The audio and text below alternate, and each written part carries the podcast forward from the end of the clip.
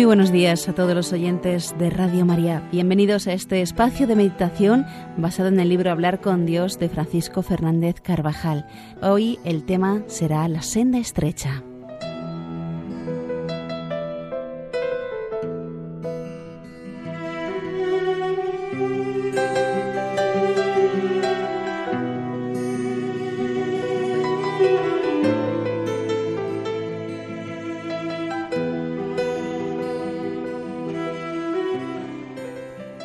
Mientras iban de camino hacia Jerusalén, uno le preguntó, Señor, ¿son pocos los que se salvan? Jesús no le contestó directamente, sino que le dijo, Esforzaos por entrar por la puerta estrecha, porque muchos, os digo, intentarán entrar y no podrán. Y en el Evangelio de la Misa de hoy San Mateo nos ha dejado esta exclamación del Señor, Qué angosta es la puerta y qué estrecha la senda que conduce a la vida, y qué pocos son los que atinan con ella.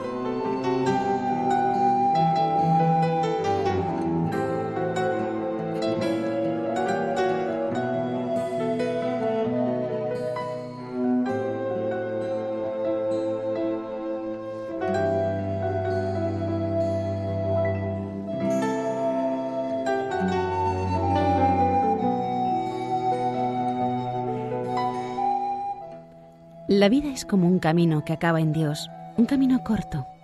Importa sobre todo que al llegar se nos abra la puerta y podamos entrar. Caminamos, peregrinos, hacia la consumación de la historia humana. Dice el Señor, Vengo presto y conmigo mi recompensa para dar a cada uno según sus obras. Dos sendas, dos actitudes en la vida. Buscar lo más cómodo y placentero regalar el cuerpo y huir del sacrificio y de la penitencia. O bien, buscar la voluntad de Dios aunque cueste, tener los sentidos guardados y el cuerpo sujeto. Vivir como peregrinos que llevan lo justo y se entretienen poco en las cosas porque van de paso. O quedar anclados en la comodidad, el placer o los bienes temporales utilizados como fines y no como simples medios.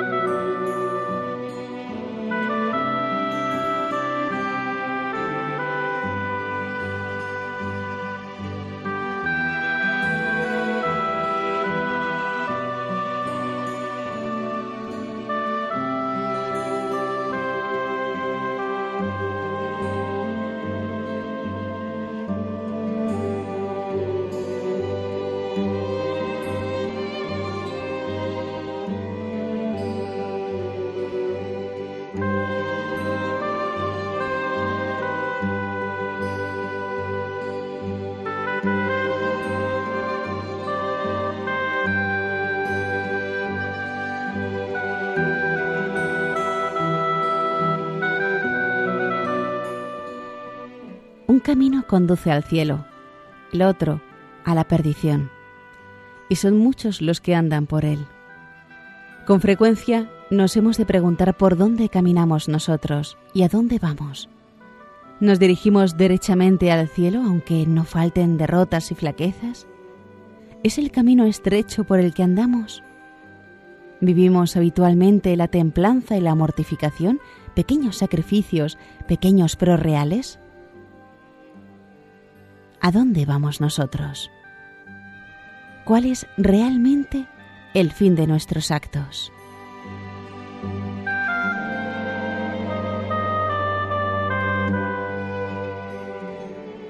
Si miramos las cosas no como una pura teoría, sino con referencia a la vida, quizás sea posible entenderlo mejor. Si un universitario quiere ser médico, no se matricula en filología románica, en realidad, si un estudiante se matricula en filología románica, está demostrando que lo que de verdad quiere es ser filólogo, no médico, a pesar de cuanto se diga. Y ello es así, porque cuando se quiere algo, hay que elegir los medios adecuados. Si uno quiere ir a su propio hogar y deliberadamente elige el camino que conduce a la casa de su enemigo, lo que sin duda está queriendo es ir a donde, según dice, no desea. Y si diera la razón de que ha elegido ese determinado camino porque es más cómodo, entonces lo que de verdad le importa es el camino, no el fin al que éste le conduce. Muchos viven persiguiendo fines inmediatos, sin orientar su vida al fin último, Dios, que debe determinarlo todo. Pero no olvidemos que para conseguirlo, cada día un poco más, igual que al tallar una piedra o una madera, hay que ir limando asperezas, quitando defectos de nuestra vida personal, con espíritu de penitencia, con pequeñas mortificaciones.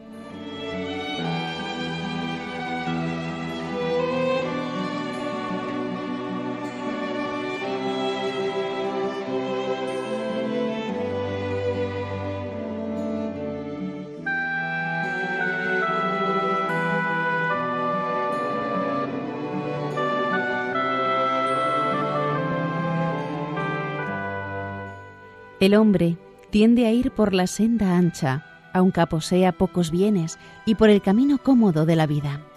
Prefiere también una puerta ancha, que no conduce al cielo. Con frecuencia se abalanza sin medida sobre las cosas, sin regla ni templanza.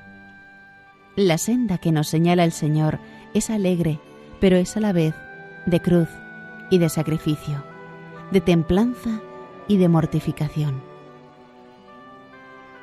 Si alguno quiere venir en pos de mí, que tome su cruz cada día y me siga. Si el grano de trigo no cae en la tierra y muere, queda solo, pero si muere, lleva mucho fruto.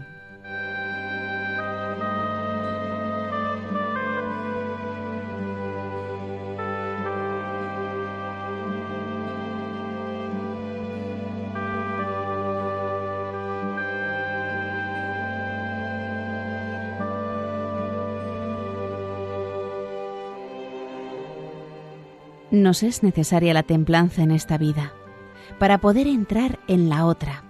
Se nos pide a los cristianos estar desprendidos de los bienes que tenemos y usamos, evitar la solicitud desmedida, prescindir de lo superfluo y en lo necesario poner mortificación que garantiza la rectitud de intención.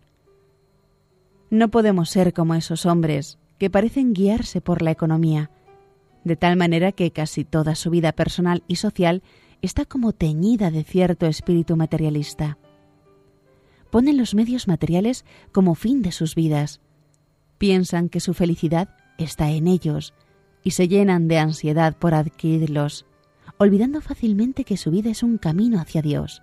Solo eso, un camino hacia Dios.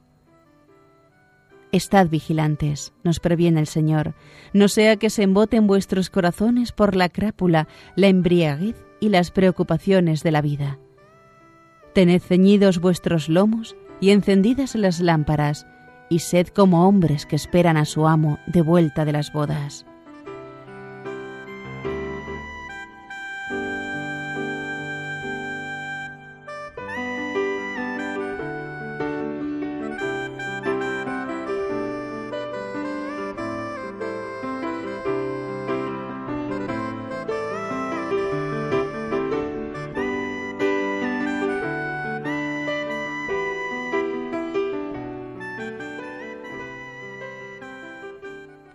En la senda ancha de la comodidad, el confort y la falta de mortificación, las gracias que Dios nos da quedan agostadas y sin fruto. Ocurre como con la semilla caída entre espinas. Se ahoga a causa de las preocupaciones, riquezas y placeres y no llega a dar fruto. La sobriedad, por el contrario, facilita el trato con Dios pues con el cuerpo pesado y harto de mantenimiento, muy mal aparejado, está el ánimo para volar a lo alto. Nos dirigimos a Dios deprisa y lo único verdaderamente importante es no equivocar el camino. ¿Estamos nosotros en el camino bueno, el del sacrificio y la penitencia, el de la alegría y la entrega a los demás? ¿Luchamos decididamente con obras contra los deseos de comodidad que continuamente nos acechan?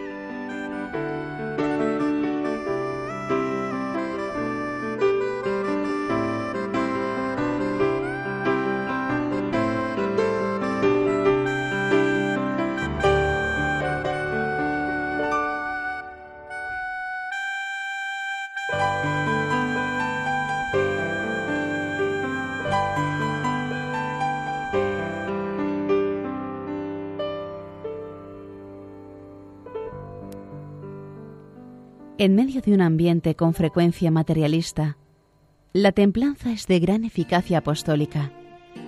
Es uno de los ejemplos más atrayentes de la vida cristiana. Donde quiera que nos encontremos, debemos de esforzarnos para dar siempre ese ejemplo, que se manifestará con sencillez en nuestro comportamiento.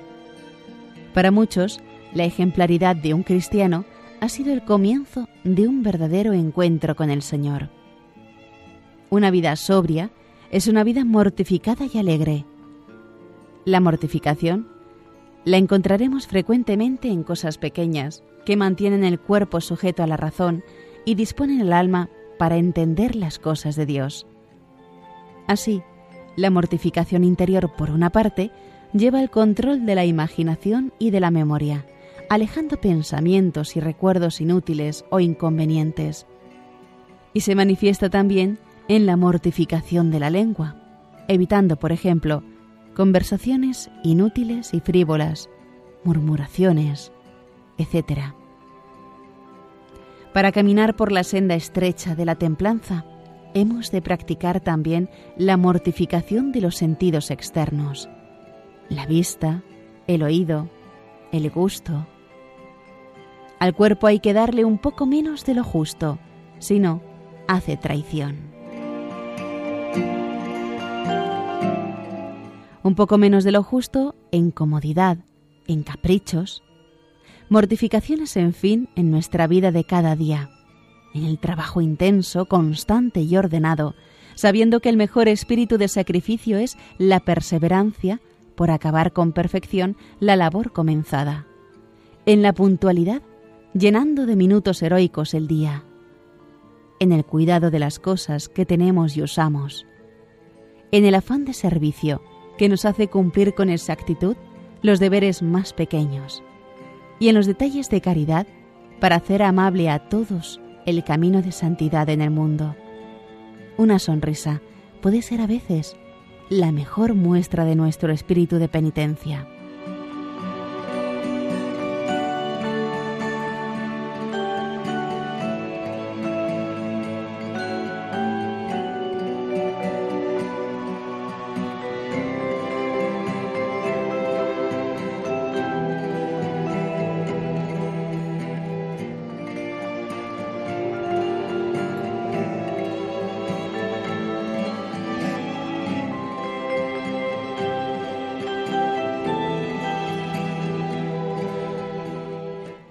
La senda estrecha pasa por todas las actividades del cristiano, desde las comodidades del hogar hasta el uso de los instrumentos de trabajo y el modo de divertirse.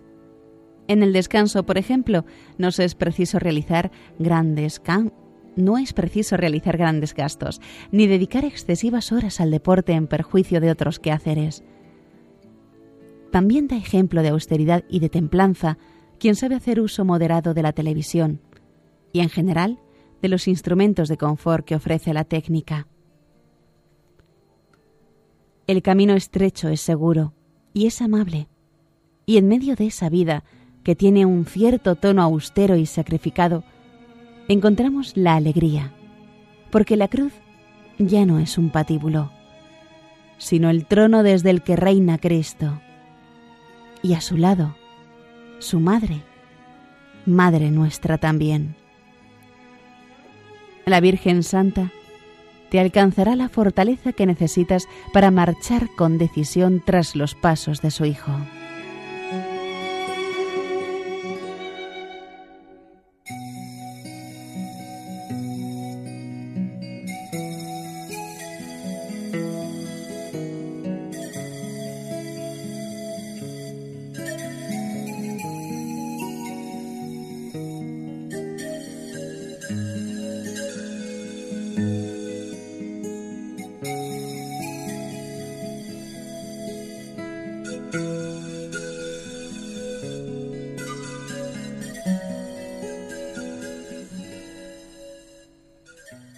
Y hasta aquí, queridos oyentes de Radio María, la meditación de hoy, La senda estrecha, basado en el libro Hablar con Dios de Francisco Fernández Carvajal.